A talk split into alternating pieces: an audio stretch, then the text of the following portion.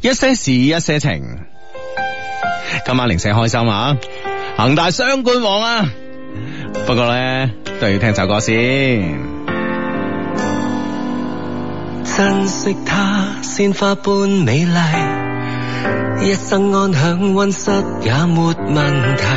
我風雅，我威武，我保證為它擋風到底。分享它草根的細藝，共我小小蝸居，超多快活話題。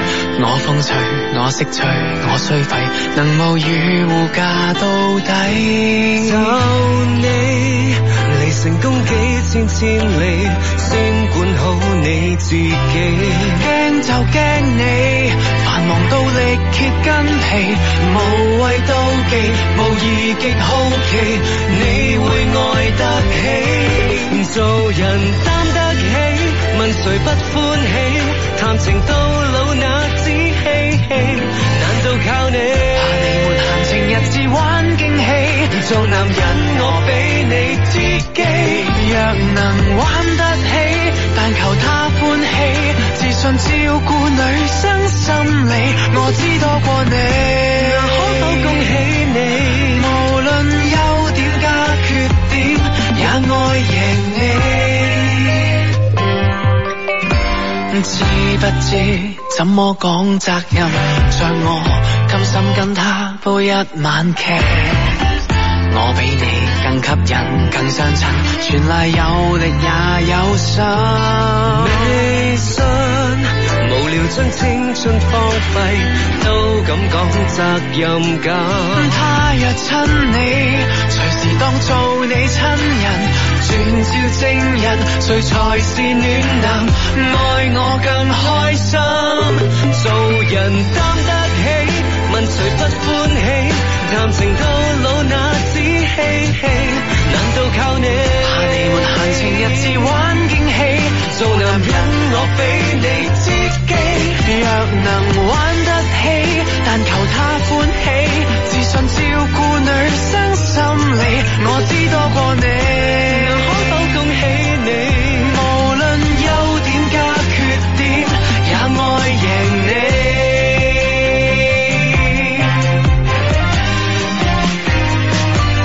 如為了他好到尾，及早放棄，成全他的安樂園地。你有否時間去了解他怎想你？妒忌我是我的福氣，若我竟輸給你，問這世界有否天理？沒法比。談情說理，愛不愛未靠任何運氣。沒條件一起，怎麼敢一起？未盡愛永遠不講理，還是勸你最怕是全憑直覺先慘死，問誰最後勝利？談情講心機，亦好比打機，別信過了這關又記，無謂再飛。難道終於爭到死，跪下自理？是誰被他歡喜？我們沒有權利，不知你最近約他，到最後他怎答你？他怎答你咧就唔知啦，但係咧恒大咧就以一份非常之啊，非常之非常之精彩奪目嘅呢、個誒、呃答卷咧就完成咗今個賽季啦。咁啊，雖然咧亞冠方面咧就係、有多少遺憾咁啊，但係唔緊要啊啊咁啊，足協杯又攞啦咁啊，咁逼住咧就係、出年嘅呢、個誒、呃逼住呢個出年超霸杯啊係咪？係啦，逼住呢個超級杯啦，啊誒、超級杯咧係變咗咧恒大一隊打恒大二隊 啦，冇得講啦。嗱，如果我你係覺中國足協咩如果我覺得唔係足嗱中國誒足球流氓協會咧，咁我覺得如果仲係話中國對誒呢個呢、 個恒大對蘇寧咧，我覺得就唔合理啦。我覺得誒、我覺得只有兩個選擇啫。啊我覺得只有兩個選擇，啊點啊點啊邊一個兩個係恒大一隊對恒大二隊，啊，即係嗱自己打自己。係啦，冇錯，打場表演賽啦，係咪先？一係咧就恒大對北京國安，嗯係咪先？點啊一個真正嘅冠軍，唔係一個真正冠軍，一個勝似冠 軍，咁人哋兩個都叫做冠軍對決啦，係咪先？咁有乜理由你超級杯係兩個冠軍對兩個亞軍啊？係咪 先？咁冇道理噶嘛，係咪先？人哋北京國安話晒都係勝似冠軍啊嘛，係係咪咪先？即係大家唔認，佢自己都認係嘛？係啊，冇錯啦。咁呢個唔係公認，係我哋公認。 OK，OK 咩叫大家唔認？你難道你唔認北京唔係冠軍，勝似冠 軍咩？永遠都唔係冠軍咩？你難道你唔承認咩？係咪先？嗱，誒廣東體育頻道啊，東哥咧發表咗咁樣嘅評論啦，係最好嘅江蘇咧贏唔贏唔到並不是太好的恒大咁啊，嗯嗯嗯表現最差嘅裁判，佢話足協咧維持本來嘅水準。東哥你點啊？ 啊，真係啊， 即係 keep 得好好啊，足協係嘛？ 唉，中國中意 keep 得最好噶啦，啊係啦，真嗯冇辦法，一一如既往咁一 樣。如既往啦，咁樣不得好嘅啊！呢、個即係我哋我哋成日講啊，即係誒逆水行舟，不進不進則退咁啊，係咪先？嗯咁但係人哋人哋我不進又不退咁。嗱，關鍵咧佢水準 keep 住咧，大家可以捉到佢路啊，嗯 知道佢啲咩路數啊。 係啊係啊係啊，係咁樣係 啊啊。嗱誒喺度咧，希望呢個廣東體育嘅呢個陳海東先生啊，嗯 阿東哥，嗱你講啊啦，嗱出年嘅呢個超級杯你話點樣對啊？係咪先？係咪我講嘅呢個計劃係最好嘅？ 即係你就分開一二隊咁樣啊係啊即係咁樣都叫做冠軍對冠軍啊，係啊，嗯冇錯啦。冇理由冠軍對亞軍啊。咁冠軍嘅話攞咗你，你又點啫？係咪先攞咗？啊係啊，仲要兩個冠軍， 兩兩個賽兩項賽事嘅冠軍啊，同樣嘅冠軍對兩個項賽事同樣亞軍，係咪先？你點玩 啊？你話係咪先？係唔知啦咁啊咁所以我覺得嗱，我個人我個人傾向咧，其實我個人傾向係誒呢個 Plan B 嘅、嗯啊，Plan A 咧就恒大一隊對二隊啦吓，咁嗯呢、個 Plan B 咧就係呢個恒大對北京國安。係嘛？係喂，嗯國安嘅球迷一向都即係你你知好勁啊！嗯嗯我嗯聽到你呢個分析會唔會都係啊成為咗你嘅 擁躉啊？得唔得？得唔得？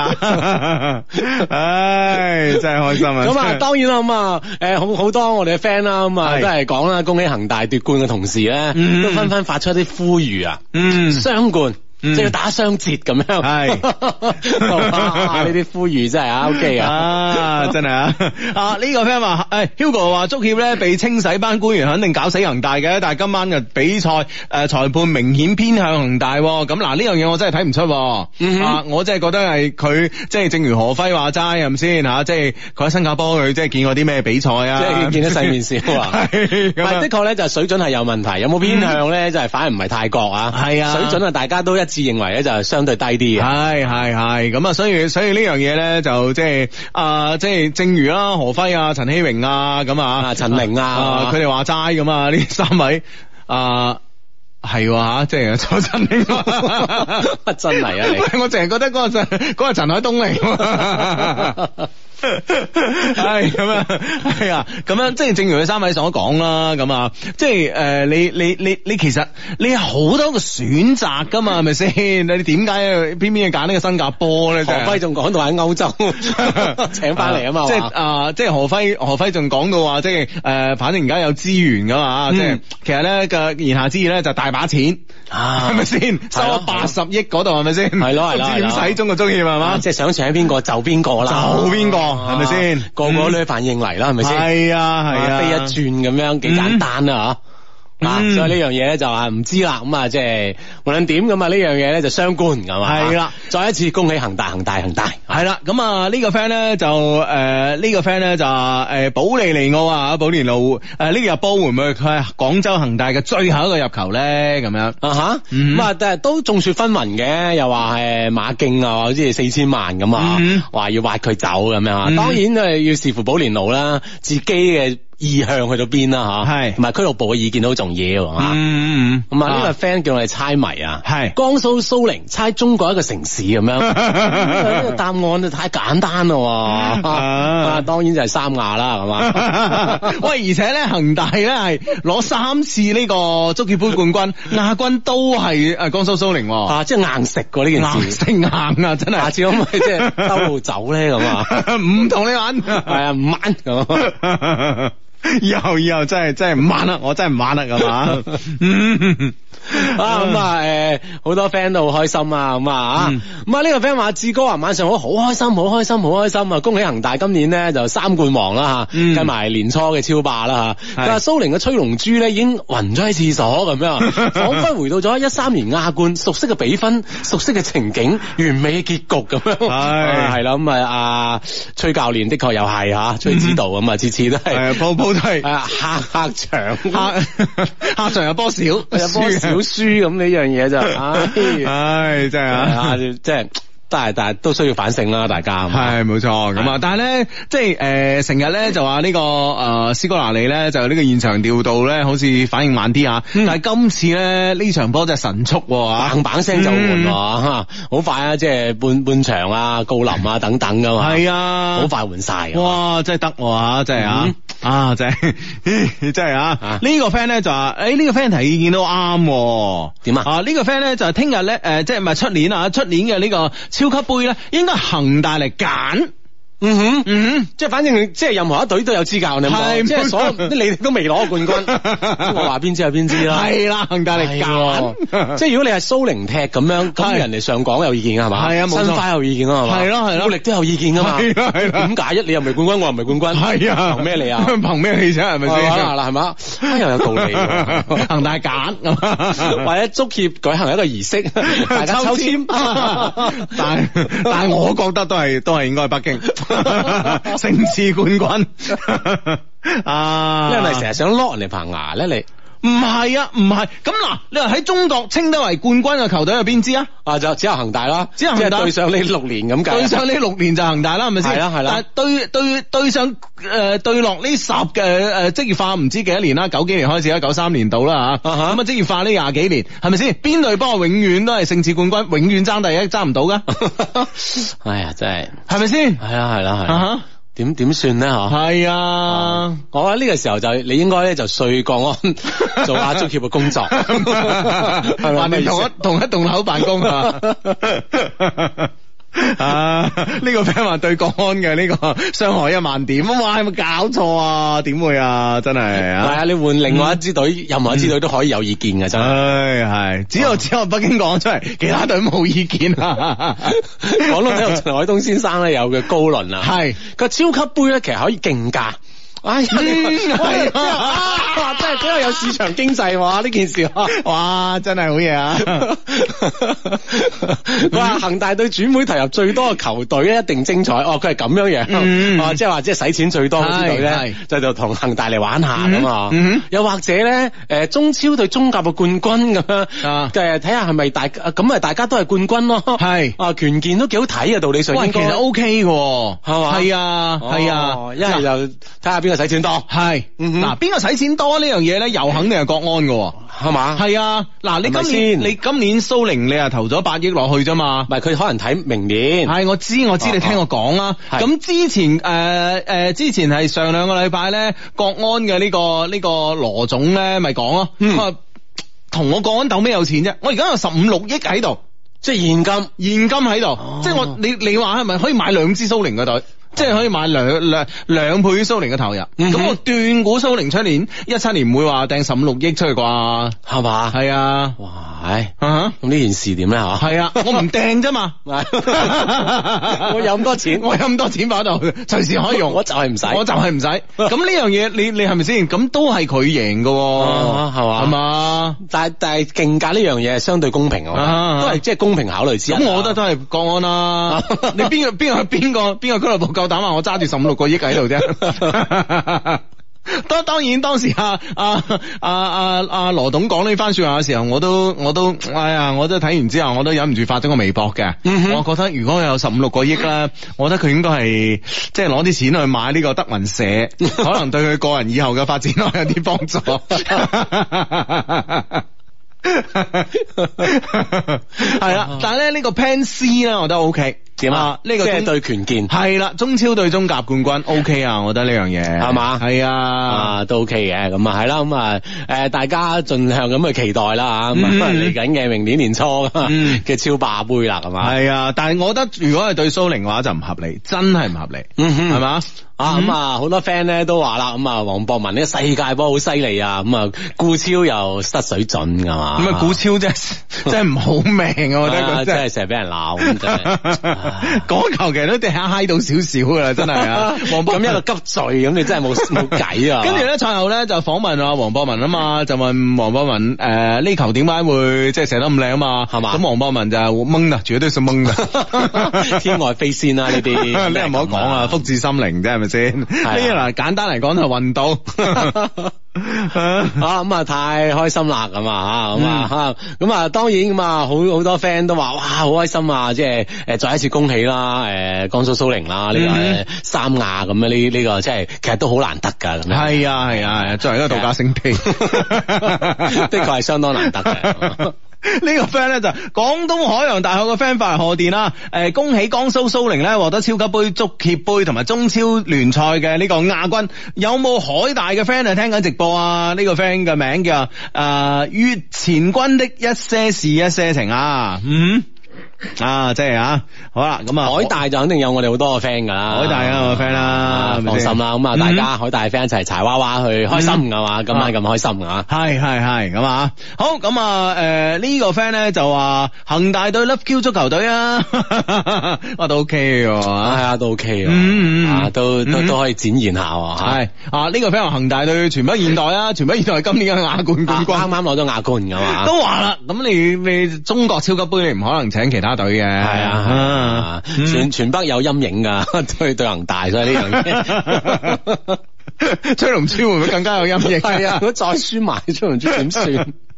唉，真係啊！OK，咁啊呢個 friend，唉呢個 friend 又嚟啦，Hugo，我係想攞 iPad Girl 誒微信嘅男生啊誒，點啊點啊，今日最尾一日係嘛？今日呢個女仔唔翻工啊， 但咧出現喺車展嘅現場，我冇勇氣上去啊，就嗰粒剎那嘅猶豫咧就錯過咗。雖然咧後來問其他人咧攞到個微信啊，但係咧佢仲未曾通過我。據說佢個微信咧係用嚟避男生嘅，咁啊咁樣啊，因為咧佢個性別同頭像咧都係男生啊，我已經添加咗啦吓，只能夠等運到啦。誒、所以咧各位 friend 千祈唔好猶豫，自信樂觀愛啊！呢、個真係讀到我好拗口啊！ 我哋我哋口係樂觀自信愛啊，膽大心細心細面皮厚啊，犀利啊！呢樣嘢先係真諦啊！咁啊，係啦，咁啊，有時咧就係你睇下啊呢個後悔啊，你又點辦咧？咁吓，早知就早啲落手啦，咁啊。嗯。嗯嗯嗯嗯哼，咁啊，期待啦，有奇蹟出現啦，佢會覆你咁啊吓。係冇錯啦，好咁啊，誒、呢、個 friend 咧就話今日白天滑雪去啊，晚黑食完火鍋又嚟主持節目啦，唉真係忙啊！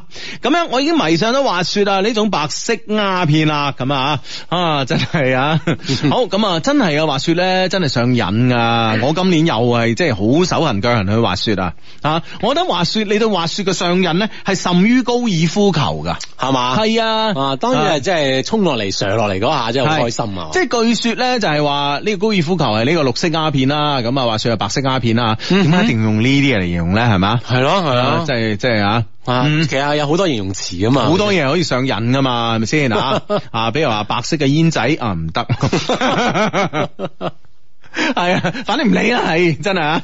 咁啊，所以咧就係、但係咧，我覺得咧就打高爾夫球咧，就我即係好多年前已經已經開始打，但係咧硬係咧就上唔到癮嘅，唔知點解嘅。嗯哼，哦，咁樣樣係嘛，所以咧就希望即係呢樣嘢就即係即係吸引咗你啊滑雪，係啊係啊係啊，特別咧可可能我諗我揀嘅球場唔啱啊，我打高爾夫球。嗯咁咧嗱，首先咧就係誒廣州誒、如果廣州市區內最近嘅麓湖啦吓，啊哈但係麓湖咧呢、個球場咧就係、呢個難度其實幾大㗎，因為高差比較大，球道比較窄。嗯咁、所以咧，如果係即係誒初學者咧，即係好似我誒、我嗰時啱啱啱啱學打波咧，去打麓湖咧，其實真係好難受啊！真係好難受啊！打到你真係完全係冇晒信心啊，係打到你自己冇信心㗎。係係啦，啊更加唔好話上癮，係啦，咁啊，喂，遠啲啦，去佛山嗯啦，咁啊，佛山咧有個場好靚啊，即係呢個誒南角桃園啊，嗯哼啊嗰個場好靚啊，但係嗰個場咧唔知點解㗎，好多人嘅，哦即係成個誒佛山啊、南海啊，所有啲企業家啊、老闆啊，全部喺嗰度嘅，嗯就所以咧，你係如果打得慢嘅話咧，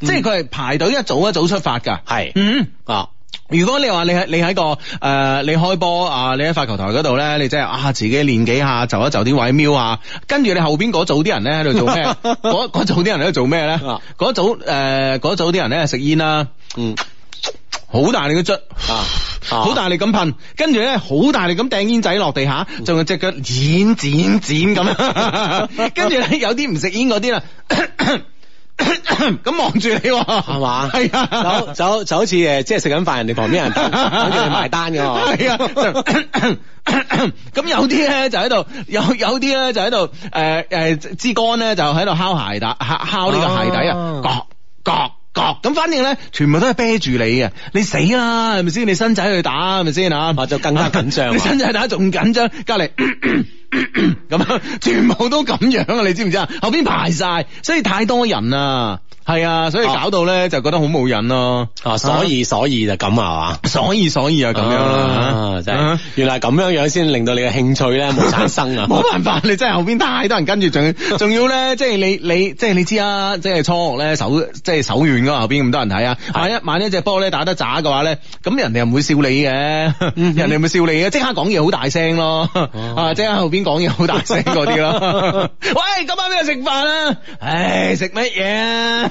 都唔知輪到幾時係啊，唉如果隻萬爪 蟹，不如今晚食蟹啦，咁 啊即係嗰啲 啊，成班南海佬、佛山佬喺度，唉 你真係係啊真係，大佬大佬你打先啊，唉跟住跟住你讓佢打先咧，仲要啤仲要啤你一眼喎，早啊應該咁啦，死肥仔，即係佢眼神係咁樣講，你知唔 知啊？啊，咁啊，即係一一輪嘅 奚落啊嘛，係啊令到你咧就喪失晒所有興趣。係啊係哎呀啊，真係喂，即係呢個心路歷程都幾唏噓。係啊，好唏噓啊，真係，因為我眼淚 一樣講翻出嚟。啊咁啊！呢個 friend 話：，哎，我啊，我啊上咗呢個卡丁車癮嗯啊，咁樣誒，阿邊個就問我卡丁車癮係係邊個喎？咁嗯樣 係啊，卡丁車呢個咧，即係比較競速啊，呢個係呢個呢個活動啊嘛，其嗯實都係會上癮嘅，應該係咁啊，想鬥一鬥法咁啊，嗯啊突破自己咁啊，OK 嘅。系冇錯啦吓，好呢、個 friend 咧就 Hugo 啊，問你個好緊要嘅問題啊，女仔嚟嘅吓，女仔咁啊，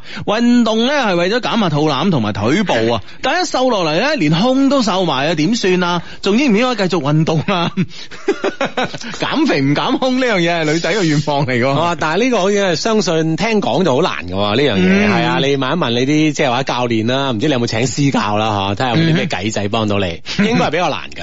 啊，係啊，即即係係減啊，好似聽講啊，率先要減胸部啊，係嘛？係啊係啊，所咁以有經驗嘅你，好好多哇已經肥開晒衫啊！你今日做咩啊？勁啊你勁啊你今日做咩啊？你好好多女生咧，對於健身減肥呢樣嘢係咧，其實好慎重啊，嗯嗯係啊，所以呢樣嘢可能問一問你啲即係專業嘅教練啊啦，睇下有啲咩辦法幫到你。嗱，但係我咧，我真係我我呢一輪減肥咧，我真係有感覺噶，字啊，我有感覺噶，即真係係胸部，就胸咩部啫？ 咁你咁咁覺人哋問緊你啊哦我我嘛，講緊我嘅感覺啊！你知唔知我隻腳瘦咗啊？係嘛？隻腳啊，即係你誒着鞋鬆咗啊！你知唔知啊？哦，即係哦，唔係大腿小腿。哦腳同埋腿，喂，大佬你要分得清唔係我一啊下！子未反應過嚟啊嘛。係哦，腳啊，係啊，細咗，碼咯喎。係 啊，哦咁神奇啊。係啊，搞到我都有啲擔心。啊到你啊嗰度冇咩脂肪 㗎。係咯，我就覺得咪都有啲嘅，咁當然有啲啦啊，但係相對其他部位嚟講，嗰類即係脂肪比例好細㗎嘛。我咧就我咧就喺度諗，誒、會唔會而家咧天氣凍咗咧，腳本身就縮係隻腳本身會縮咗咧，對鞋冇縮嘅腳縮啊嘛，易脹冷縮係咪先？嗯咁我我我咧就係話誒，但係咧我我我對誒、呃、網球鞋，因為你知啦，買網球鞋咧要買到即係比較比較貼腳嘅嚇。嗯哼，咁然之後咧，比較貼腳嘅話咧，就誒、呃比較貼腳嘅話咧，咁你就唔會唔會鬆啊，唔容易咬柴啊嘛，係嘛？咁咧就係、呃我而家咧，如果我係我着我對網球鞋咧，如果唔着對厚襪嘅話咧，唔着對厚啲毛巾襪嘅話咧，係鬆噶，隻腳入邊係喐噶哦，咁樣係啊，幾驚啊！！但係會唔會係即係同減肥係無關 啊？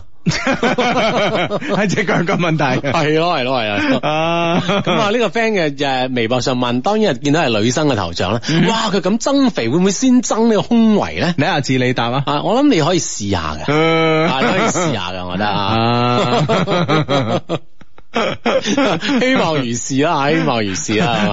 阿志使唔使幫佢監督啊？咁咧唔？係我我冇我冇呢方面嘅專業水準。哦，OK OK，係啊係啊，即係你請啲專業人士幫你監督係嘛，嗯咁會好啲啊嘛。啊唔係呢個 friend 同你講啊，呢打呢啲咁嘅嘢你好少推度噶。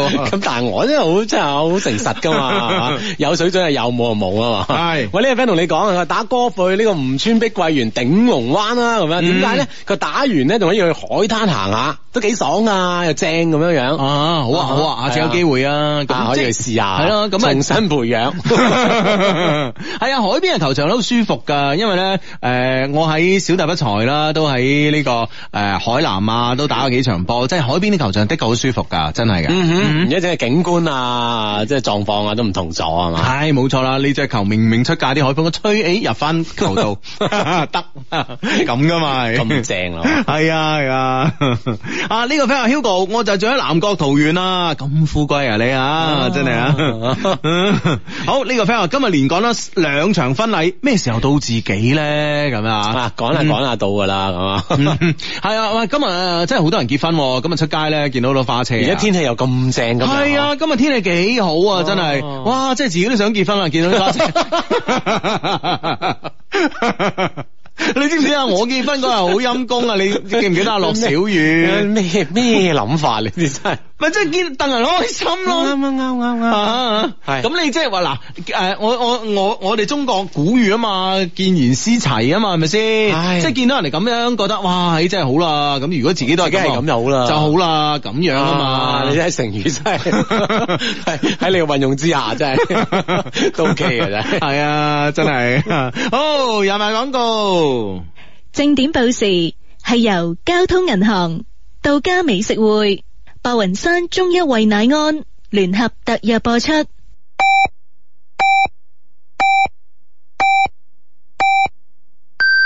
北京時間二十二點正。啊珠江動力跑在今前，廣汽豐田二零一六廣州馬拉松賽，我哋整裝待發。體壇三百六十度，攜手一些事一些情，誠意推出珠江經濟台三十周年暨二零一六廣馬紀念資訊限量版。即日起至十二月六號，只要你將個人運動靚相加上姓名同聯繫方式，直接回覆任一選擇珠江經濟台官微、體壇三百六十度官微或一些事一些情官微，愛運動潮生活嘅你就有機會擁有。活動詳情請留意體壇三百六十度一些事一些情節目。係啦，請留意我哋節目啊！咁我哋節目咧就會送出呢個港馬啊呢、個紀念嘅 T 恤啊，一些事一些情嘅合作版咁啊。嗯咁咧大家咧可以咧將你運動緊嘅你自己覺得好靚嘅相啊，或者咧好得意嘅相啦啊，或者好搞笑嘅相啦，唔知啊，是但啦啊運動中啦嚇係啦，運動中嘅相咧發嚟啊，俾我哋嘅官方微博啦，俾我哋官方微信咧，咁我哋都會因揀到你咧，就會送出呢件啦，就係廣州馬拉松啊一些事一些情合作版嘅呢個 T 恤一件嘅，咁啊，係啦，咁啊嗯留意咁啊嗱一聲將你啲靚相咧就發俾我哋就 OK 噶啦。咁啊嗯，喂呢個 friend 問啊，呢個 friend 話個名都好勁，好勁啊！高手的一些事一些情。係佢話親愛上帝，我識咗個女仔一個星期啊啦，已經傾到冇嘢傾啦，我係已經投其所好啦。不過咧，佢興趣咧，佢愛好咧就係瞓覺。嗯我。應該點行下一步咧？進一步了解佢咧，唔想同佢冇嘢傾啊，咁咁樣。咪，我覺投得其所好咁，咪就係咯 佢愛好係瞓覺，咁咪一齊瞓咯。起碼都有作個陪先啦，係咪先？係啊係啊係係啊啊，即係嗱，一開始嗱，可能大家冇諗亂諗嘢啊，我知啊哈道有班人聽我哋做節目咧，成日都好誤會我哋兩個 啊，成日都覺得啊，好覺得好即係好冤屈啊我哋又係啊係啊，你你你話大家覺得阿志係老司機就好啦，係咪先 啊？咁你即係誤會連我都係咁，即係唔啱噶嘛，係咪 先吓？啊係嘛係嘛咁我咧嗱，即係誒大家一齊瞓係咩意思咧？就係話誒佢中意瞓覺咁啊，呢個時候咧其實其實瞓中意一一樣嘢嘅人咧，其實係有共同語言㗎。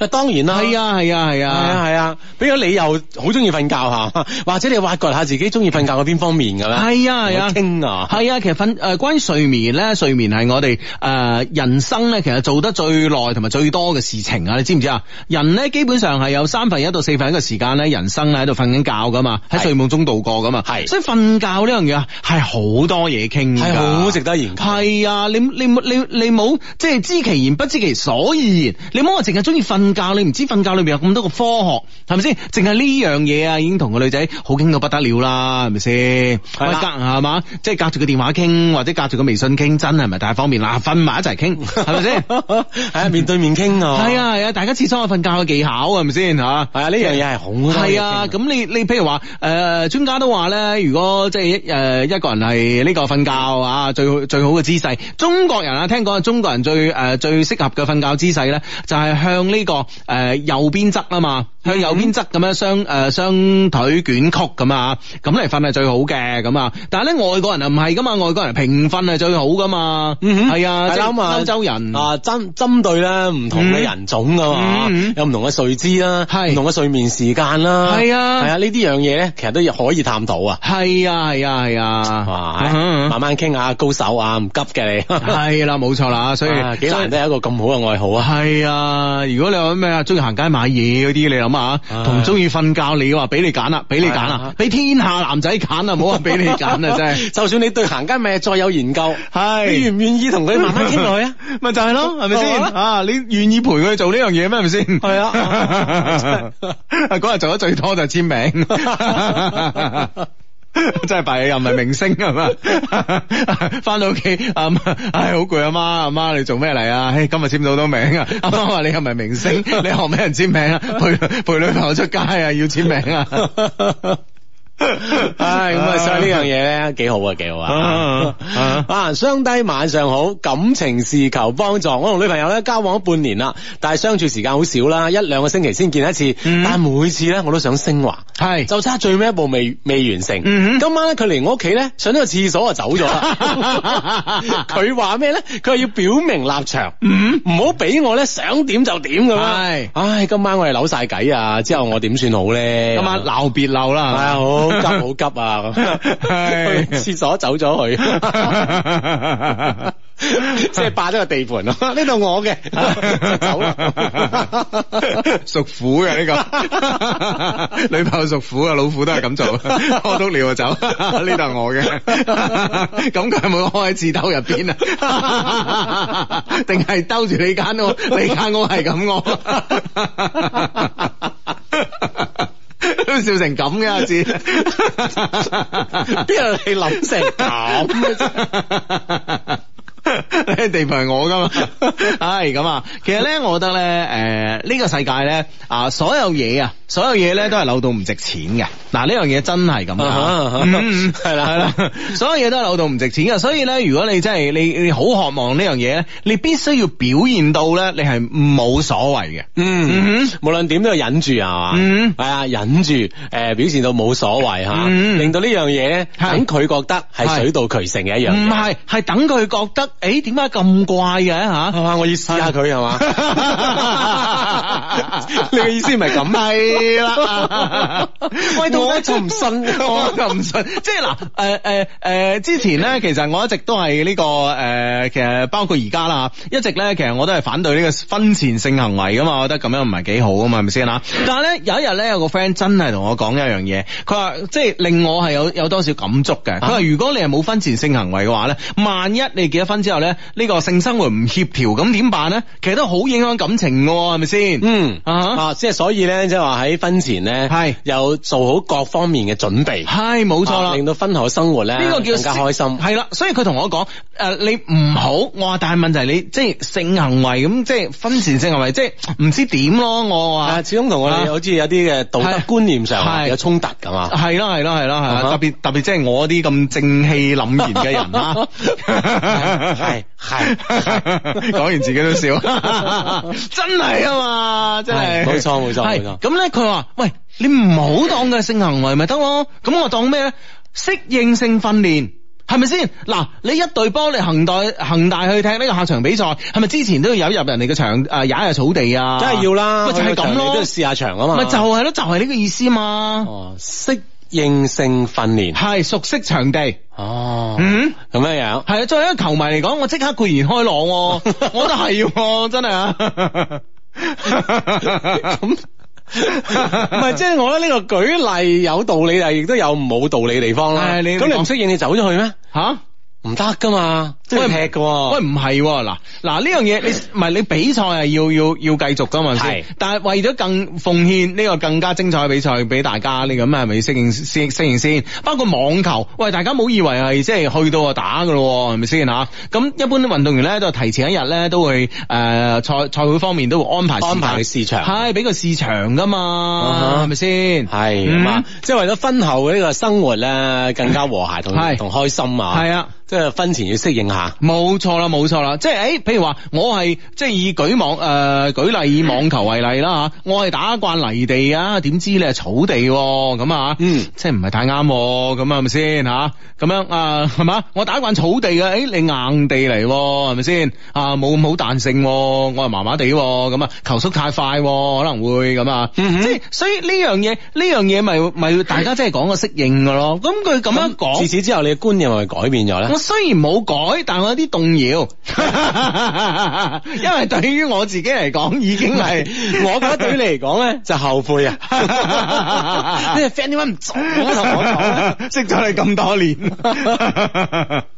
唉，乜你咁噶咁啊？係嘛？哦，即係你你嘅意思就係咁樣樣。咁講講翻頭先個 friend 啊啦，係啦，係即係呢樣嘢咧，就係你嗯要越想嘅，嗯就越忍得住啊嘛。越想越忍得住啊！覺得你誒、呃、無足輕重咁樣呢件事啊，但係咧你知唔知其實咧女仔而家即係女仔之間講嘢咧都好重口味㗎啦。嗰日嗯嗰日嗰日嗰日即係我個 friend 已經同我講啊，咁所以咧就話即係佢哋可能姊誒啲好姊妹之間啊、閨蜜之間啊都會探討呢個問題。喂男你男朋友咁啊？喂會唔會係啊揾你做揾你揾你做一個幌子㗎？係啊咩幌子啊？哇佢會唔會係攣㗎咁樣？吓，會唔會有另外啲取向？係啊，你不如試試佢啦，咁樣係嘛係咪先？嗱，就算即係佢如果係冇呢啲咁嘅，即係你你你當然，如果係你喺佢身邊有安排針，特別係女性嘅針，咁可以係用呢個角度嚟同佢傾噶嘛，嗯係咪先？刺激佢啊搞到佢好急噶嘛，係咪先？嚇係嘛啊，好想證實一啲嘢啊。係啊係啊，你係打死都唔制咁樣，冇啦。咁會唔會被對方誤會咗？真係。係跟住個女仔強吻你嗰時候，一滴眼淚流落嚟嗰啲咧， 唔係唔係呢個瞬間喎，即係能夠你半推半就 啊！你千祈唔好嚴詞拒絕啦，嗱唔係會俾人誤會噶啦。唉，呢個 friend Hugo，我而家陣喺客村食緊牛歡喜，有冇 friend 一齊啊？咁啊，係咪酸菜炒先？嗱，鄭中基話齋唔係酸菜唔得嘅，暴龍哥話 齋。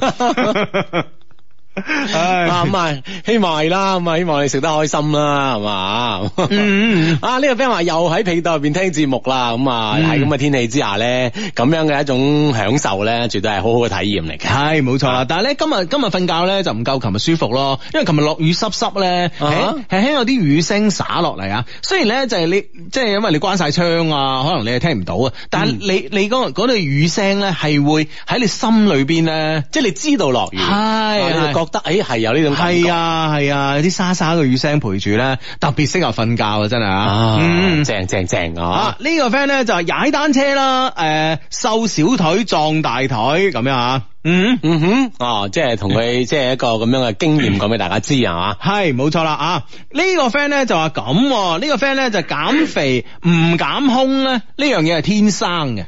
即係冇話誒，即係如果你自己本身嘅基因唔係咁樣，你通常係冇辦法嘅啊。哦而另外另外一個 friend 咧就話咧，一肥先肥面，一瘦先瘦胸，呢、個定律。哇真係哦 即係可想而知減肥啊，係一件幾難嘅事咧。 一肥先肥面，一瘦先瘦胸， 人間兩大悲劇啊！真係。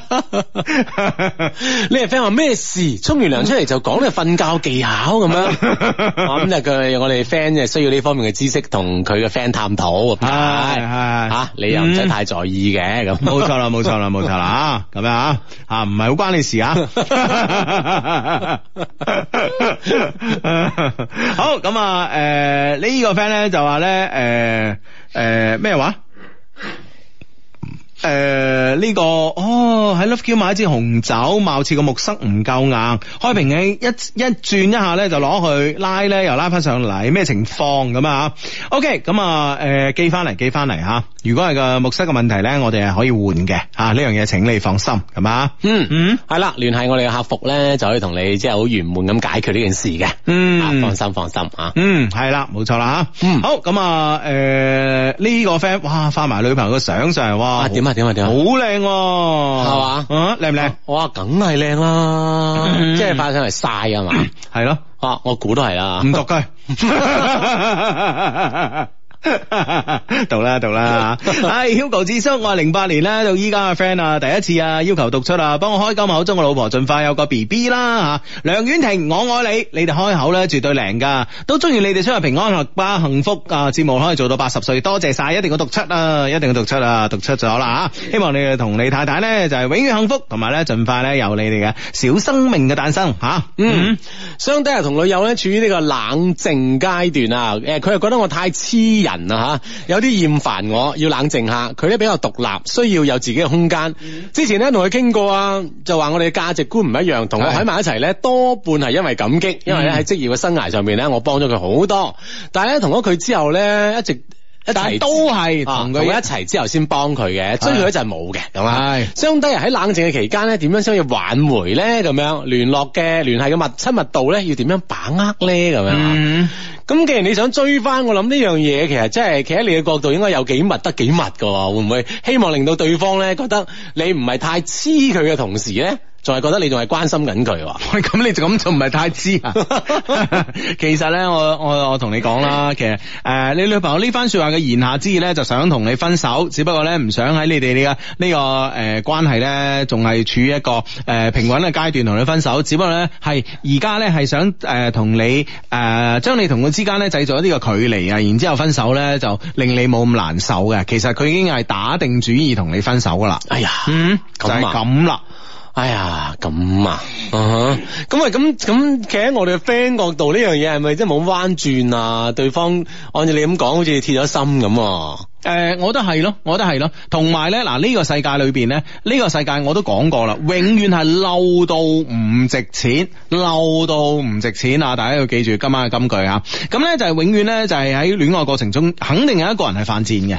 肯定係犯賤，好明顯啊！犯賤啊女誒犯犯賤啊，肯定唔係呢個女仔係你係你啦係咪先？肯定啊嗱你你你同佢拍拖嗰時咧，就幫到佢盡啦，事業上邊係咪先嚇？咁咧誒而家又好黐佢啦，咁佢令佢覺得咧，其實你其實你對於佢嚟講嘅佢作用 誒作用似乎咧。佢嘅已經係過咗佢呢個使用嘅呢、個誒、呃最佳嘅呢個服用誒、呃階階段啦，已啊即經係你嘅功能都用晒啦，咁啊， 咁啊，換言之，佢係情感上嘅寄託唔嗯喺係你身上，係啊哦，職業生涯嘅幫助咧，喂 夠啦，啊，坦白講，你對佢職業生涯可能已經幫到盡啦，已經係已經係咁，你再都幫唔到啦吓。嗯然之後咧。喂，一個人點樣先先可以覺得你喂你咁黐身黐世㗎？係厭惡啊嘛，嗯你明唔明白？如果中意你咧，就包得你越黐住佢越好啊啦！。你試下啦，林志玲一下到一黐咗一字，一下到一打電話俾你，啊，真係今晚咁樣係咪啊先佢？ 唉，哎我真係你聽到唔知係軟定硬啦，係咪 先啊？真係，所以你真係係咪先？即係佢中意你完全硬唔硬下心腸啊！嗱，大家又唔好誤會我講嘢啊，成日都有人誤會我講 嘢，係咪先。你？成日俾人誤會，啊因為你個人嘅問題可能 會唔會係成個社會嘅問題啊？ 唔關我事啊！ 喺社會裏邊，我我係一股清流咧，你會唔會咁樣覺得？啊係嘛 不被世人所接受 啊係啊！ 啊，真 係啊！係啦，咁啊，當然啦，佢中意你嘅話，希望你係百般黐住佢啦。係啦，厭惡你啊，先至覺得你黐身黐世啫嘛，係咪係先？啊，諗下有啲咩嘢咧，覺得係令到佢對你產生厭惡啊，咁可能呢個呢個位可唔可以有機會啦嗯突 破？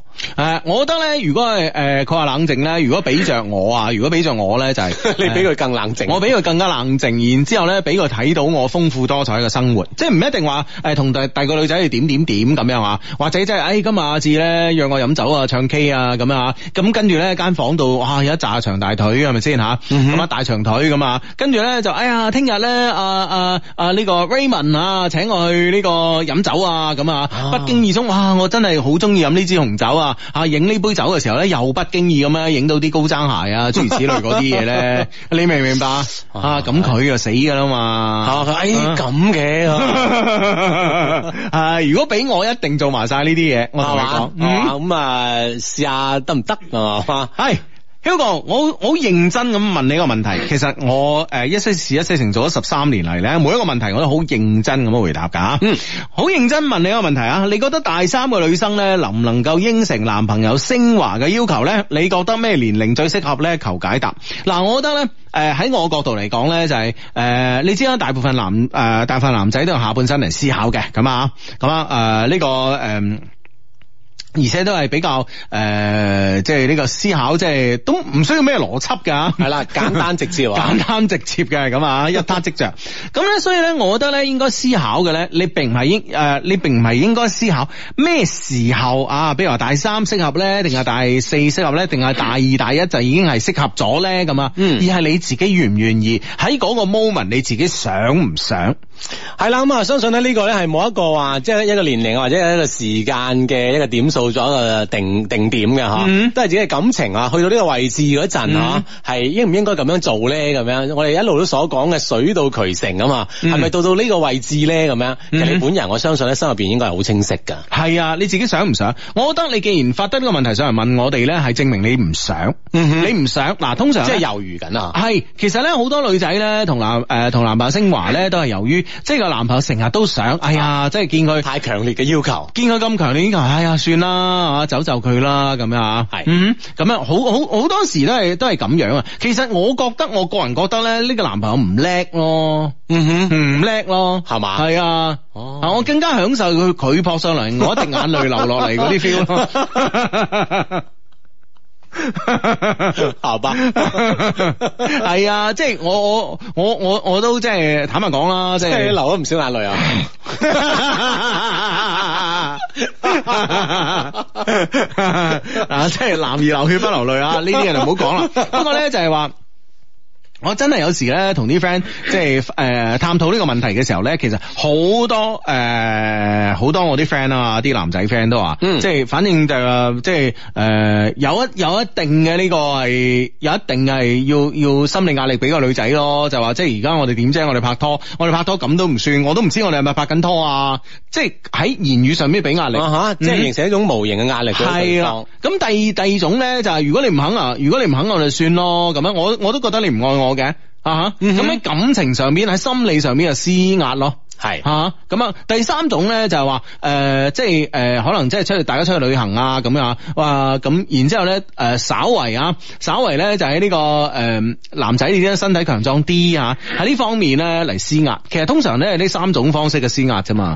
係啦，咁啊，嗯即係誒好多女生啦，嚇，迫於即係畢竟咧都係拍拖咗一段時間，嚇嗯迫於呢幾種情況嘅壓力之下咧，其實都係應承咗咁係嘛？係啊所以咧就係好多 friend 咧，其實喺猶豫當中應承嘅。系冇錯啦，咁當然啦，咁你最後應承咧，其實得唔得都係睇女仔嘅啫，咁啊，但係咧，我覺得咧就話，诶、如果你係喺壓力之下咧應承嘅，咁呢樣嘢，诶、诶、我唔知係诶、誒因為壓力到咧，令到即係呢個诶勢能轉化成呢個動能啊。哇，得唔得？物理學得好就係唔一樣。係 啊，OK OK OK，能 量嘅轉換啊。 係啊，天河居物理小霸王 啦。啊，勢能轉化成動能，系啦系啦系啦，咁样当呢個勢能轉化成動能嘅時候，可能又係你哋感情啊诶、呃感情啊，同埋呢個肉體嘅進入呢個升華嘅階段，咁呢個可能都都係一個诶、呃合理嘅解釋。咁所以咧，其實無論如何係要睇你自己㗎吓。嗯。好，咁啊。啊！呢、個 friend 講 Hugo 志志，你哋好啊！我被公司外派去新疆啊！啊我而家喺新疆呢個博爾塔拉蒙古自治州，今日三日啊，好慘啊！而家咧攰到咧趴咗喺羽毛球館，唔想喐啊嘛，嗯打羽毛球攰得滯係嘛？嗯聽到熟悉嘅聲音，孤獨感突襲咁樣啊！嗯想我誒、呃想問下啦，有冇喺博洛市嘅 friend？多謝晒咁啊！嗯啊呢、個城市有冇我哋 friend 真係唔知喎，但係新疆就肯定有我哋 friend 嘅，我啊相信啊！博樂就唔知有冇啦，博係啦羅就一定有 啦，係係啦新疆博爾塔拉蒙古自治州啊，係啊，嗯咁啊、希望咧，我哋節目可以令到你啊陪伴你啦，咁啊，係生日快樂。生日快樂，生日生日快樂咁啊，嗯咁樣誒，得閒翻廣州請我食飯啦啊嗯嚇正， 吓。呢個 friend 話好耐冇聽新啲節目啦，可唔可以講下日本丹麥點解最近呢幾年特別火咧？咁啊，誒、日本丹麥啊，解釋下啦，就係、單一啊麥芽威士忌。咩叫單一麥芽威士忌咧？就話誒、我哋通常咧飲威士忌咧都分兩種嘅，咁啊，大類嚟分啦，一種咧就係誒誒用咗好多唔同嘅呢個小麥啊嘅品種咁嚟一齊溝住嚟呃混釀嘅。嗰種叫咩啊？調配型好似就係咁啊，咁樣嗯。咁另外一種咧就係由單一一種嘅呢個小麥嚟呢個釀造嘅咁啊。咁點解日本嘅呢個威士忌誒特別特別火？因為投資界係特別中意咯。吓嗯哼啊，覺得呢個題材 O K 咯，即係啲咁啊，價係得到係嘛？簡單嚟講，簡單嚟講咧，其實咧就係話，誒，其實咧，誒，呢個世界咧出呢個威士忌咧就係誒好重要嘅地區係蘇格蘭係啊，咁咧但係咧蘇格蘭咧出威士忌咧，坦白嚟講啦，比較雜。嗯啊，比較雜，而且咧即係誒如誒，即係當呢啲呃誒油脂咧未去炒呢個威士忌嘅時候，特別係未去炒呢個單一麥芽啊威士忌嘅時候咧，咁其實咧好多蘇格蘭嘅呢個誒威士忌嘅廠咧都好窮嘅。嗯啊，咁所以咧，佢哋佢哋窮咧，佢哋買嗰啲桶咧，其實咧有啲係雪梨桶啊，有啲係波本桶啊，咁有啲係新橡木桶啊，有啲人唔知已經釀過啊、釀過豉油嘅咁啲桶啊，咁 樣，所以咧佢哋係用咗好多唔同嘅桶嚟嚟釀造，所以咧某種情況之下咧係令到個誒、呃、質量嘅把控咧係其實就算係一啲好專業嘅呢、個誒、呃酒評家咧都幾難把控嘅，相反咧日即係本。品質唔係太穩定，係冇錯啦，相反咧，日本人做嘢咧就係做到好極致，比較嚴謹啊。係啦，冇錯啦。咁對呢、個呢、個呢、個誒品質方面咧，佢做到呢個水準之後咧，其實大家係喺投資界嚟講係對佢認可嘅。就好似一個你誒、呃譬如話簡簡單好誒、呃，舉個好簡單嘅例子，譬如話你誒、呃投資藝術品，譬如話投資呢個國畫咁啊。嗯咁有有一個畫家咧，就係、神經刀嚟啊！啊陣間啊畫得好，陣間啊畫得冇咁好嘅。咁你又你投資佢，你誒誒你係背負好多嘅風險噶嘛？係係咪咁啊先唔？知自己手上嗰幅係點啊嘛，係嘛？係啦，冇錯啦，咁啊，但係如果你係誒投資一個咧，就係話誒水準好穩定嘅咁啊，而且咧就係誒誒嘅量比較少嘅，每一幅都係精品嘅。嗱、你話如果你係有錢嘅，你會誒誒、投資落邊個度啊？係咪先嗯？啊，咁啊，即係換言之咧，相比較而言咧，日本嘅呢個單一麥芽咧，就誒同呢個蘇格蘭所比咧，即係個相對穩定啲係嘛？冇錯啊咁啊，投資方面咧個價就升得高啲啦，嗯，係嘛係啊，呢個 friend Hugo 哥講下金馬獎啊，雙影后啊，係啊，七月與安生啊，啊，兩個女主角啊，係啊聽講誒，即係接受採訪嗰陣仲錫埋一齊啊，嗯啊，真係正係嘛？啊， 有咩啫？咁啊咁咪 咪好好啱佢部電影咯， 啊。係咁啊！呢、個 friend 話 Hugo 急急急！如果我係做緊呢個床上運動啊，可唔可以拍照參加咧？即係誒、呃即係我哋話做緊運動嘅時候影張相俾我哋啊，係跟住可以誒、呃有機會咧攞到我哋嘅港馬馬拉松嘅呢、個誒、呃紀念 T 恤紀念 T 恤梗係得啦。啊，只要運動就得㗎啦，嗯嗯係啊，你試下。嗯啊，呢、個 friend 係 Hugo，我覺得咧你對高爾夫球唔上癮係因為你唔夠錢。啊！真係呢樣嘢真係你冇打到咁硬啦，你知唔知咁樣傷人心係好唔啱噶？唉，你知好啊嘛唉好彩有廣告時間啦。半點報時係由廣東易春秋律師事務所、廣州龍星行奔馳 4S 店聯合特約播出。北京時間二十二點三十分。係啊，歡迎你翻到一些事一些情啊！呢、個 friend 話：相低你好啊，我同女朋友咧分手啊一個月啦，但係咧我仲係忘記唔到佢啊，但係咧唔想打攪佢啊。啱喺埋一齊嘅時候咧，好幸福啊，同居咗差唔多一年啦，彼此咧所有都了解，生活上咧佢好依賴我噶，我好愛佢啊，都見過晒佢屋企人啦，準備咧打算結婚，但係上個月咧佢突然之間提出分手啊，我好失落。佢搬咗出去之後咧，感覺咧都冇晒生活嘅樂趣啊，冇感覺開展一段新嘅戀情咁啊。咁人哋搬走嘅原因你知唔知啊？分手原因你知唔知啊？咁啊，咁好多人都話，唉，好多人都話係咯，你即係話俾我知啊。咁啊，其實咧某某某某種角度嚟講咧，我覺得咧就冇必要去問人呢啲嘢嘅。啊，當然我哋每個人都係有呢個好奇心，係啦，係咪咁先啊知道自己啊即係問題出現喺邊啊，係好多時啊候，都會喺一個落雨嘅晚上咧，就唔擔遮咁樣行到個女仔住嘅地方，咁樣啊喊住口咁同佢講，你都俾我，你你都俾我得講個得個知字啊啊！你講個原因俾我聽啦。如果唔係我死我都唔知你點死啊！咁啊，係啦。咁當人死咗，你點死啊係好緊要咩？對於你嚟講， 你明唔明白？係咯，咁啊，當然啦，咁啊，誒、如果你係知嘅，咁啊，咁你相信你啊知道嘅原因，咁啊，誒、分得其所啦嚇。如果你係唔知嘅，咁呢件事咪過咗去咯。其實人生咧喺呢個路上邊嚟講，嗱，雖然我而家同你咁講，你覺得誒 Hugo 你講埋晒啲廢話啊。但你須知道 啊，人生講得最多嘅話就係 廢話，所以我咁樣講咧，我係我係我係都好理直氣壯啊。系啦，咁啊，人生講話都好多係廢話。喂，诶、你今日喺街度咧撞到嘅人。係嘛？可能诶同、你行得好近，膊頭撞膊頭，大家撞嗰嘢咧，互相仲啤咗一眼，係咪先？吓望咗對望一眼，然之后頭都唔會咁走咗。呢、個人就係你人生裏边一個過客。嗯哼你知唔知啊？嗰當然秒係鐘啦啊，個可能對視啊、對視嗰三秒鐘。係一個係係一個時間段，而你同同你女朋友同居嘅呢段時間，同樣都係個時間段。呢、個時間段過咗去就過咗去㗎啦，係咪先？唔好再去糾纏，嗯糾哼纏係咩意思咧？ 唔係好多 friend 咧，會唔會係咁樣飲？咁即係咁樣諗啊嚇？咁樣飲，啊咁樣飲啊 未夠未夠鐘 啊，姐，唔使咁早啊。希望咧對方講出個答案，嗯啊，即係個原因，然後佢有後續噶嘛。咁、嗯我改點點點，其實目的係唔係話一定係想知道咩原因去分手，係、嗯想挽回。呢一段咁樣嘅感情啊嘛，係啊，希望咧就係對方有一個咁嘅回應，自己亦都可以有機會嗯挽回。咁、會唔會係就係呢個出發點咧，令到好多嘅男生咧，或者女生都好啦嚇，嗯喺、分手嘅同時咧，都係問對方原因嘅。嗯啊，佢希望挽回啊嘛。嗯啊，咁就係呢樣嘢又係。係人之常情喎、畢竟大家喺埋一齊一段時間，咁無啦啦分手都希望挽回啊！誒呃嗱、小弟不才啦，都拍過一兩次拖啊。誒、第一次拍拖嗰時咧，可能誒個、心態就係咁樣嘅，啊吓，挽回 第。 二次就唔係啦，第二次係對啊下一段嘅期 待，希望希望第三段有啲嘢搞啊。 係咯，就係、咁樣啊！其實真係噶，真係呢、個就係我嘅心路心路歷程。係咁啊！即係當嗯然就就算俾你知道個原因咧，其實個結果有時咧嗯係好多時候都係冇辦法改變嘅。咪啊正如你考試啊，你真係你發咗試卷出嚟，哦，原來我呢題錯咗，咁啊點啫？啊係啦，你啊個分數仲係呢個分數。啊係你個分數就係你個分數，只能夠期待下一次嘅考試啦嘛，係咪先？啊，我心路歷程就係咁啦。啊，第一第一次失戀嘅時候，啊，梗係呢個可誒，即係即係覺得呢、個哇天崩地裂啦，嗯係咪先？啊，火山爆發啦，總之就啊，所有嘅自然災害同時發發生喺我喺我心裏邊啦，但係腦海裏邊啦， 生無可戀 啊！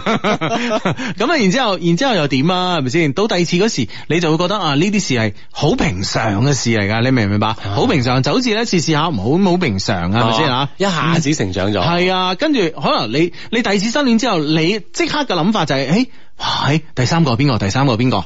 係咪？第四個係邊個？第四個係邊個？你就會咁樣，你明唔明白？係啦，無論對任何事情都好啦，將唔好嘅事情咧，嗯完全放低咁啊，向前看咁啊，好嘅事情咧，前面等緊你啊嗯， 希望如是咁啊系。呢個 friend 又求教啊！诶、想買車五十萬上下嘅奔馳有乜好介紹？仲有仁孚好定係龍星好咧？唔該晒咁啊！咁啊，我係仁孚嘅 fans 嚟嘅，咁啊，但係我又唔敢講啊，仁孚真係好過龍星咁啊！嗯哼咁啊，五十萬左右就 E 級啦，Benz E 級啦，幾新衣係係嘛？啊啊，新 E 級啦，幾好啦吓。係但呢個 friend 嘅呢個微博名啊，啊點咧？叫人唔俾錢，咁你就是但啦， 人夫同龍星都幫你唔到冇， 冇乜所謂 啦。你講咁有 power， 親愛志哥哥，麻煩咧，你同阿劉偉超講下，係記住你琴晚俾我嘅承諾，終有一天咧，我會問你要呢個承諾嘅。嗯，今日咧係我哋相戀相識八個月，多謝啦 Love Q 同埋雙低呢個紅娘啦吓，異國戀我哋希望以後咧都要好好地在一起，愛你嘅 Yuki 係嘛 Yuki 吓，係啦，希望阿劉偉超啦、啊劉生啦聽到 Yuki 嘅咁樣嘅呼喚啦嗯吓，很好地在啊一起咁啊，異國戀咧的確唔係太容易係嘛，但係珍惜珍惜。嗯，系啦，咁啊，不過好彩而家啲聯繫方式多咗啊。係啊嗯，呢個 friend 話相低，男朋友上周咧出嚟廣州揾我玩，咁啊，開房打一樽威士忌，佢想做咩咧？咁啊，梗係同你品鑑下啦。係咯啊你係啊你諗咗邊度啊？你 係咁啊，佢話佢想做啲咩咧？咁啊，跟住咧我就飲完一杯又一杯，就好似飲啤酒一樣咧，懟啊咁樣懟冧咗自己。我以為咧飲啤酒唔會醉啊，呢、個都係啊，點知咧飲斷片啊！第一次飲斷片啊，然之後咧喺廁廁所咧嘔咗成晚，啊咩乜鬼都冇做到咁啊！第二日咧男朋友好似唔係好開心咁啊，話支酒嘅作用咧唔係咁噶，咁啊係啊咯，話可早能慢慢嚟品鑑係啊咯，嘛話早知又唔帶支酒嚟啦，咁喂呢個都係佢個問題啊，係咪先？係啊通常威士忌嘅呢個酒精度係幾多啊？知？四十啊，噔噔噔噔，唔唔啱啊唔啱咩？ 啊，你聽講你星期五你先去有個咩？有個係啊，，我學下嘢啊嘛，係啊，有個咩品酒師教你㗎喎？係啊，我學嘢啊嘛，就係咯，嗯係啦，唔係四十咩？啊。啊，幾多？嗱，你唔自信啦，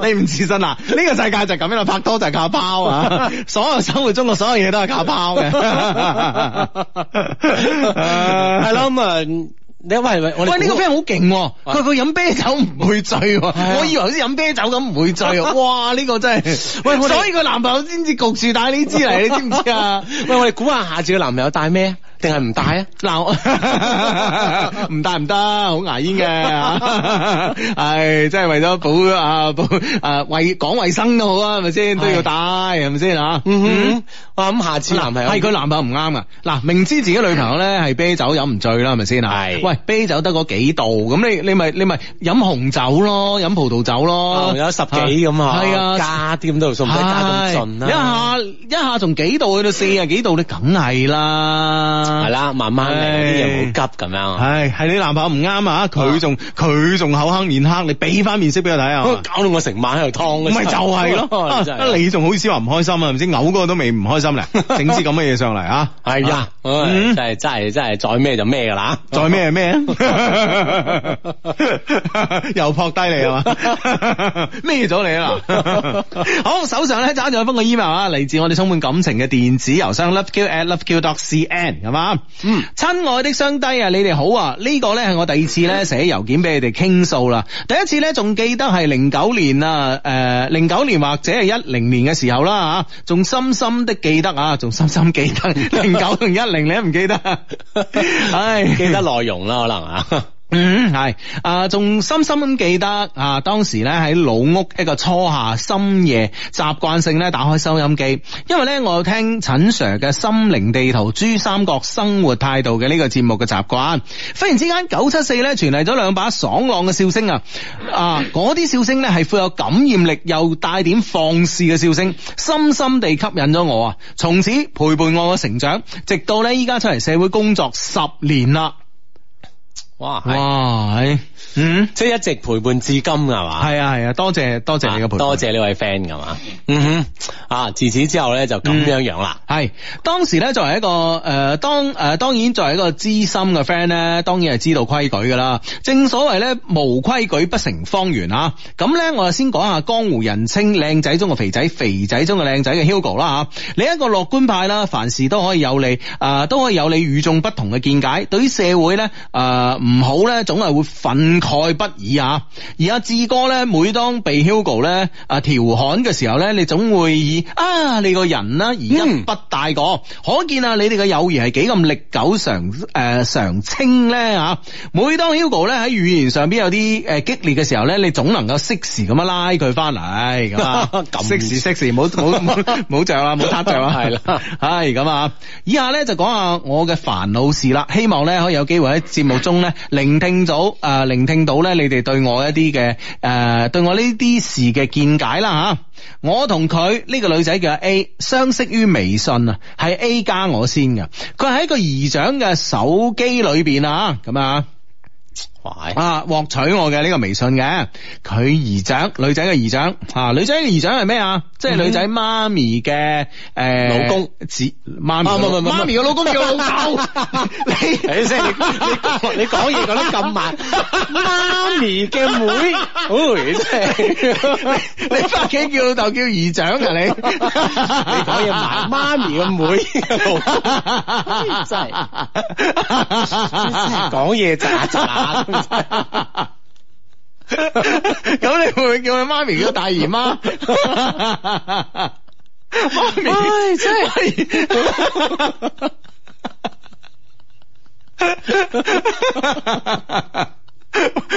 你阿爸有冇聽呢個節目㗎？嘔血啊！真係，你大啲嘛真係乜 你唔叫我姨丈咩？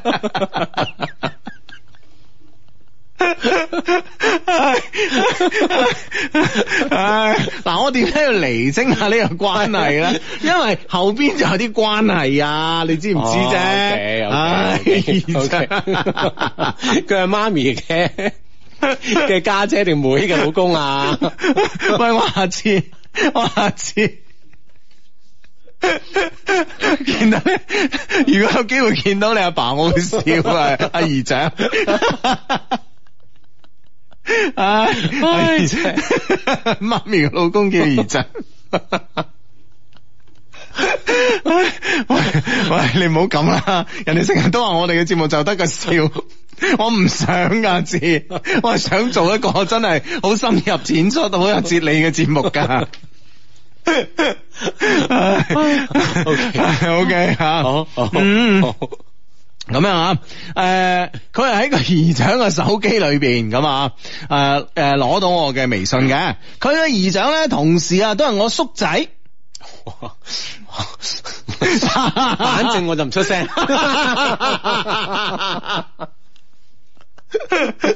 喂，佢嘅姨丈又係你叔仔，嗯點解啦？啊啊嗬，又又好似可以嘅，可以嘅，係嗬，啊，啊冇問題，冇問題。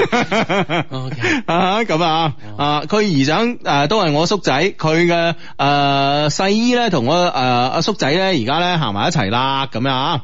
啊佢睇到我嘅名字咧同姓氏啊都係一樣嘅吓、啊但係最後嗰個字咧有啲啲唔一樣啊！A 咧係叫阿文啊。咁啊，女仔啊，雨字雨字頭下邊一個文化嘅文，我咧就係、直頭咧就係、一個文化嘅文啊，咁樣啊，咁然之後咧嗱，介紹咗 A 啦，A 咧就係主動加佢微信嘅，嗯啊嗯，咁樣。咁咧，誒、同時咧就介紹下呢個故事裏面會同誒、會出現嘅兩個人物，一個咧就係叫做 B，B 咧就係前度，而 C 咧就係前夫，嗯。啊，唉，好啦，咁啊，咁啊，關係咧都都係展現晒咁啊。系嗯啦，A 嘅阿文啦，而誒、呃 B 就前度啊，C 就前夫咁啊。嗯咁、當然啦，就冇講呢個 B 咧，到底係阿文嘅前度定係你嘅前度啊？嗯啊呢樣嘢咧，都係有一個有一個疑問喺度噶。或者咧，我一直咧都係一個人嘅關係啦。咁啊，今年咧都二十有九啦，咁啊直接講二十九 啦，二十咁啊，好似好後生咁啊， 有九啦咁樣。 唉，咁啊，啊見到異性咧加我微信啊，咁啊，佢喺今年嘅農曆新年加我嘅，咁啊，見到啊，梗係開心啦。我哋真正熟絡咧，好多啊多聯絡咧，誒、嘅時候咧，係今年嘅六月份啊，誒農曆新年二月份加咗之後咧，熟絡係四個月先熟絡啊，係都幾慢熱噶啊啊，慢慢聯絡聯絡聯絡咁嗯，樣啊。係啦係啦，咁啊，大家喺微信語音一傾咧就兩三個小時啊，大家好似誒、呃好似咧感覺係互相識咗好耐好好耐好耐嘅人啊，終於咧約定咧六月十五號咧見面啊，我哋我哋嘅第一次見面咧喺廣州市站見面嘅，市站係邊個站啊？嗯哼，血 站。衛生站啊，市站啊係啦，嗰時咧約好咗一齊翻從化我車站咁啊。嗯記得第一次見面咧，自己咧就對 A 咧產生咗興趣咁啊。當時第一感覺咧真係咁樣，哦嗯即係一下子呢方面嘅感覺出咗嚟啦，咁樣。嗯嗯嗯啊哦。啊啊咁之前都當然啦，之前有好多鋪墊嘅，我相信啊，係咯傾得好好啊，係啊每次係傾兩三個鐘啊，係啊係啊咁啊，然之後啊。啊！第一次面結有興趣喎呢下嘢哦啊，喂普唔普遍啊咁嘅現象？應該唔會太普遍啩。系咩一？開始係有興趣會多啲啊嗯嘛，啊唔會咁快到興趣啊，系咩？ 係嘛？定係啊佢打拼音個字打錯咗咧？係咪先？ 搞到我哋都諗一輪啊！係啊係啊爭爭啲包個身出嚟講自己 啊！唉嗱嘛，有可能拼音打錯咗啊嘛，係嘛？唉，啊原來佢拼音打 錯，係啦，翻到佢宿舍啊，佢嘅前度啊 B 咧嚟揾 A，要求呢個 A 復合。而六月份嘅時候咧，佢哋正係嘈交分手嘅時候啊，而我咧就係陪诶 A 啊聆聽住咁啊，嗯同時咧亦趁機咧走入咗 A 嘅內心世界。A 咧曾經有一段嘅婚姻嘅，佢哋咧結婚唔到一年咧就離異啦，咁樣诶 A 咧就話呢、個佢嘅前夫咧呢、個 C 啊啊诶。呃 A 話 C 哦，打自己嘅老豆老母咁啊，哦，咁樣唔係打唔係打 A 嘅爸爸媽媽吓，嗯係、打 C 嘅咁啊，打 C 嘅爸爸媽媽咁啊，A 咧去呢個勸交咁啊 ，A 咧勸交啊，拉住呢個 C 都無濟於事，反而俾佢打埋一份添咁啊，最後咧就係、唔知點解就離婚啦，咁啊，咁仲唔離咩？係咪先？係啦，令到咩咁啦？喂，阿爸阿媽生你養你，你都打，喂咩人嚟噶？呢啲人渣嚟嘅呢啲，哇真係好鬼人渣喎、係咯，哦咁啊呢樣嘢就唔使講理由啦，嗯嗬，嚟硬啦咁樣吓。係咯係咯，真係嚟硬啦，係咪先啊？嗯就喺啊六月十五號呢個晚黑咧，呢、個晚上啊，我同我哋喺出面食飯，喺廣場上面傾咗好耐，聽住咧 A 對 B 嘅訴說，話 A 咧點樣服侍 B 咁啊，而呢個 B 咧都係離異嘅，有一個咧讀幼兒園嘅細路仔啊，咁啊 A 當時話咧嗰幾月佢冇瞓過一日懶覺啊，堅持每日咧都幫阿 B 咧送個小朋友翻學，而 B 係冇嘢做嘅。當時佢哋一齊嗰幾個月咧，佢哋佢佢哋佢同佢個仔啊，都係使 A 嘅錢咁啊。最後咧呢、呢個 B 啊，就係又係又係打罵呢個 A，喎趕 A 扯喎咁啊。A 咧冇錢啦，咁啊從 B 嘅銀包咧就攞咗五百蚊，哇！跟住咧 B 啊報警話 A 偷佢啲錢咁啊，嗯。最後 A 啊打電話叫我叔仔出嚟派出所俾翻錢先解決咁啊。當時喺廣場裏邊呢，我哋坐到十點幾啊，翻嚟之後呢，翻嚟之前呢，我同 A 講會揾同學玩咁啊， 咁啊最後呢，誒、送佢翻宿舍呢 a 啊仲係好驚 B 喺樓下糾纏咁啊。嗯，嗱之間嘅夫關係都好似幾複雜。係咁，啊，驚阿 B 打我啊，诶、要我咧等佢诶、誒等 A 電話再上樓，翻到 A 嘅宿舍咧，A 主動攞咗新嘅毛巾俾我，咁啊，即係分開兩邊嘅，前後腳翻翻上去，翻呢、個去呢個 A 嘅宿舍，啊吓，嗯，前後腳咁啊。驚人驚有之前喺度搏係嘛？系啦，驚呢個前度啊，呢、個 B 喺度仆佢啊嘛，咁嗯啊呢個哇，咦仲係即係佢啱啱分手，呢、個 B 仲係即係企圖係呢、個诶、誒挽回噶嘛吓，嗯嗯诶、見到你帶個男人翻宿舍，又喐手啊！系啊，喐手啦咁啊，跟住咧前後腳啦咁啊，咁樣好啦，接到個電話咧，我上去啦咁啊，B 咧主誒唔係，sorry 啊，A 咧呢個女仔咧就主動攞咗新嘅毛巾俾我，要我沖涼。當我哋兩個都沖完之後咧。我打算咧就今晚吓嗰、晚咧就喺客廳嘅長凳上邊咧就係誒求其粉晚啦吓，嗯但 A 咧主動咧就將我嘅銀包、手機啊、袋啊都拎咗入房喎啊！話咧陪佢啊，誒誒睇下電影，傾下偈咁啊。嗯，誒當時睇咗啲咩咧？其實我都唔記得晒 啦。 反而只不過人跟咗入房啦， 係當時咧兩個火熱嘅身軀咧就靠在床上一齊睇，最後咧就話關燈瞓啦。我內心咧嗰陣咧就一陣咁樣掙扎啦，要唔要做禽獸定係禽獸不如咧？嗬？啊，點咧點咧點咧？係啊，對方都叫到我入房啦，咁樣嗬，而且咁真力咁啊，係係係。係喺冇發生親密關係之前呢，我個面呢一直係紅到發熱啊！最後呢，仲係慾望打敗咗理智。哎呀，嗯啊！哇，李志真係好 慘，成日俾人打。我個 friend 嘅名叫李志。，關鍵時係輸嘛，人俾人打唔緊要，你打輸啦 未贏過啊李志。唉，好耐冇見阿李 志啊！李志都識噶嘛，配音嗰、個我我我男嘅係啊，我我我知邊個係啦，嗯你知邊個係嘛？嗯哼係啦，喺最後關鍵嘅時刻咧。A 用手推開咗我喎，話我哋唔可以咁樣嘅吓，嗯啊入咗去咧，我哋關係就唔一樣啦，咁啊，嗯係咁咁但係咧最後，咁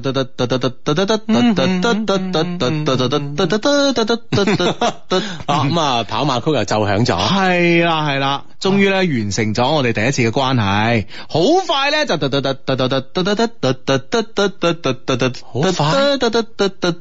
一夜無話，哦咁樣樣，咁啊，只不然咧兩兩個人咧就啊，關係就突飛猛進咗下啦，係嘛？係啊，係啊。第二日啊，我一早咧就去買早餐，同埋買呢個玉婷啊。玉婷係咩嚟噶？知唔知啊？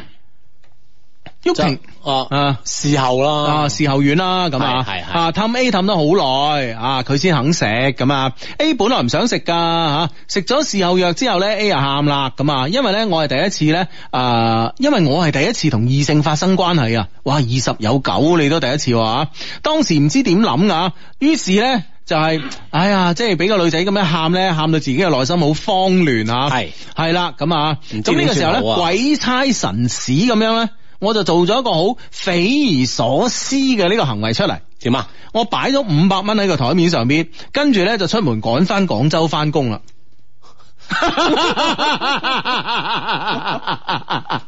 佢覺得咧，即係可以用錢解決嘢，應該就唔係咩大事。唔係，我唔係我啊我覺我覺得根根本上唔敢，唔係咁樣，而係我哋個 friend 咧，即係當時佢又第一次係咪先？係跟住見到個女仔喊喊成咁樣，嗯跟住哎呀，即係我又要趕翻工啊，我又唔可以去氹你，哎，不如你買啲嘢食啦，即係即係可能係好簡單，你嗯即係當你係一下子唔咁知想點嘅時候啊，手足無措啊！嘅時候，哦，做咗呢件事，哦咁 你啊哦喂，令我諗起咧，我哋個 friend 啊。啊邊唔係個？阿 Ken 咧，啊哈哎呀死啦，講咗名啊，啊阿 K 咧， 啊呢個世界好多人叫阿 K，好多人叫阿 Ken，啊係 係一個招最牌，普通嘅英文名啦， 一個招牌啲我哋砸死十幾個阿 Ken 啊，啊哈咁咧就誒。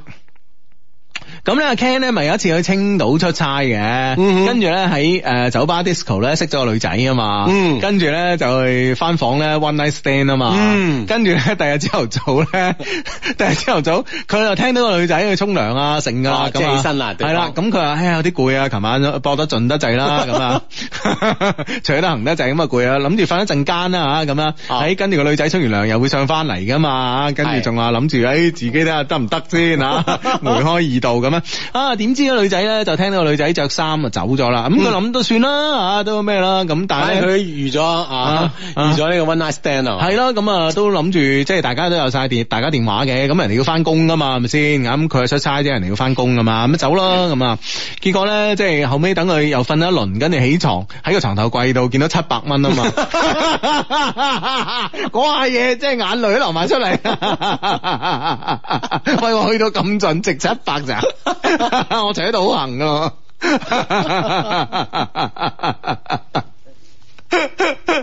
哇！真係幾侮辱噶，唉啊，翻翻到呢呢封 email，咁會唔會個女生嘅感覺同當時阿 Ken 嘅感覺嗯都有啲相似啦嗯吓？係啊，嗯咁啊，嗯，從嗰次之後咧，我哋咧就喺埋一齊啦。哦，誒冇嘢喎，冇事發生喎，係啊，我哋諗多咗哦喎，對方冇諗多喎，係啊，慘啦，我哋仲要供咗阿 Ken 出嚟添。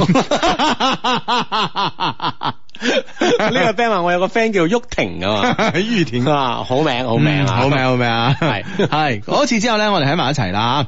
八月份啊，A 去睇婦科，唔唔夠錢，我主動咧打咗幾百蚊過去。從此之後咧，我成日都會俾啲錢佢啦。咁啊，A 話冇話費啦，我就幫佢充值啊，一齊咧落廣州玩啊。誒、羊城通冇錢啊，都係主動幫我充值嘅。嗯誒 A 個細佬咧國慶擺酒咧，我都俾咗幾百蚊嘅利是。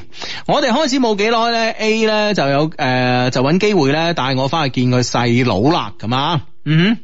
嗯。咁樣，誒、呃我哋開始時候咧，A 係一個人住嘅，後尾咧佢都叫埋個細佬啊，同埋佢細佬嘅老婆過嚟一齊住啦。後來咧都都見埋 A 嘅媽媽啦，A 嘅媽媽咧喺我喺佢哋好細個嘅時候咧就改嫁啦啊，而 A A 嘅爸爸咧就車禍咧就已經走咗啦咁啊，而 A 嘅媽媽咧好早就認識我爸爸媽媽，咁啊知我阿爸嘅脾氣性格啊，我爸爸嘅脾氣性格咧係比較暴躁嗰種啊，好多時候咧只只能夠咧啊佢一個人咧話事。咁啊。喺我哋未開始之前呢，係通過微信溝通嘅。咁啊，我阿爸呢都打電話俾我，話唔好啊，誒、同呢個女仔有來往啊吓。哦話、A 係離異嘅姣婆一個咁啊。嗯，即係爸爸唔同意啊呢件事嗯。當時咧我冇當回事啦吓，唔知咧老豆係點知呢件事嘅，喺啱啱過嘅雙十一啊，A 嘅同父異母嘅細佬生日，A 喺佢媽媽嗰邊咧過夜，就喺呢個過夜之後咧，A 嘅態度咧對我開始變得好冷淡啦，有意咁樣冷落我啊，回信息咧都係變得好簡單，就係嗰幾個字。原來啊雙十一嗰晚咧，A 嘅媽媽咧同埋個姨仔都係勸佢，叫阿 A 咧唔好同埋我一齊咁啊，因為咧我阿爸咧係唔會同意啊啊哦你哋。兩個喺埋一齊嘅，咁啊 A 咧都去過我屋企啊，知道咧我屋企嘅環境唔係太好，咁啊當時咧我哋仲未識咁啊，我都唔知道咧啊有佢呢個人嘅存在，咁啊 A 話慢慢咧誒打算咧冷落我啦，唔回我信息啦，電話都唔打啦，雙十一之前咧每日咧都好幾個電話俾我噶，信息咧都好多個字噶，呢幾日咧我心情咧好難過啊，難過到屎嗰種啊，最近啊發生關係，最近發生關係咧係十五號。誒，雙十一之後都有哦啊，係咯，我話即係當然可能就係聯絡方面啦，語氣方面咧就淡咗好多，但係關係依然仲繼續發生啊，係嘛嗯啊哈嗯咁佢覺得點咧？ 佢嗰一點唔緊要，你睇下我哋啲 friend，我 哋啲 friend 執自失啊，真係哦點啊二十九歲第一次同異性，哇，聽起身好似同同性經驗幾多 噶。 唉即係有時 啲即係即係啲顯文造句啦，啊即係要避免歧義 啊先。唉，文文字一定要嚴謹啊！係啦係啦係啦係啦。 系啦，我就係想問一下吓，咁樣我哋诶。誒我哋點解啊？就係咁點解咧？好似好難懷孕咁咧吓。希望咧婦科黑金口 Hugo 啊，可以祝福我哋早日诶、誒有新人啦、我好想咧用奉子行婚呢招嚟塞住我阿爸阿媽把口嘅咁啊。哦啊，我哋一共講咗兩次分手咧，都係 A 提出嚟嘅。A 嘅誒媽媽咧不斷施壓俾佢，話我哋一齊咧係唔會有幸福嘅咁啊。嗯啊，我爸爸媽媽咧一定唔中意你啊。而家嘅我咧就有時咧好迷惑嚇，係、自己真心喜歡佢啊，定係中意佢個身體咧嚇、啊其實個身材咧唔算好噶，但係咧偏偏又係我中意嘅類型喎嚇、啊定係咧唔捨得喺個身上邊嘅錢咧咁啊。我細算咗一下啦，真係啊，我同佢交往呢段時間咧喺佢身上使錢咧都五千幾噶啦。哦啊咁，所以咧就話，唉，而家咧都唔知道啊，誒、到底我係中意佢啊，中意佢個人啊，唔捨得佢個人，定係唔捨得個身體，仲係咧自己自己喺個身上使咗錢，而自己咧呢方面係唔捨得。正點報時係由交通銀行、道家美食會、白雲山中一惠乃安聯合特約播出。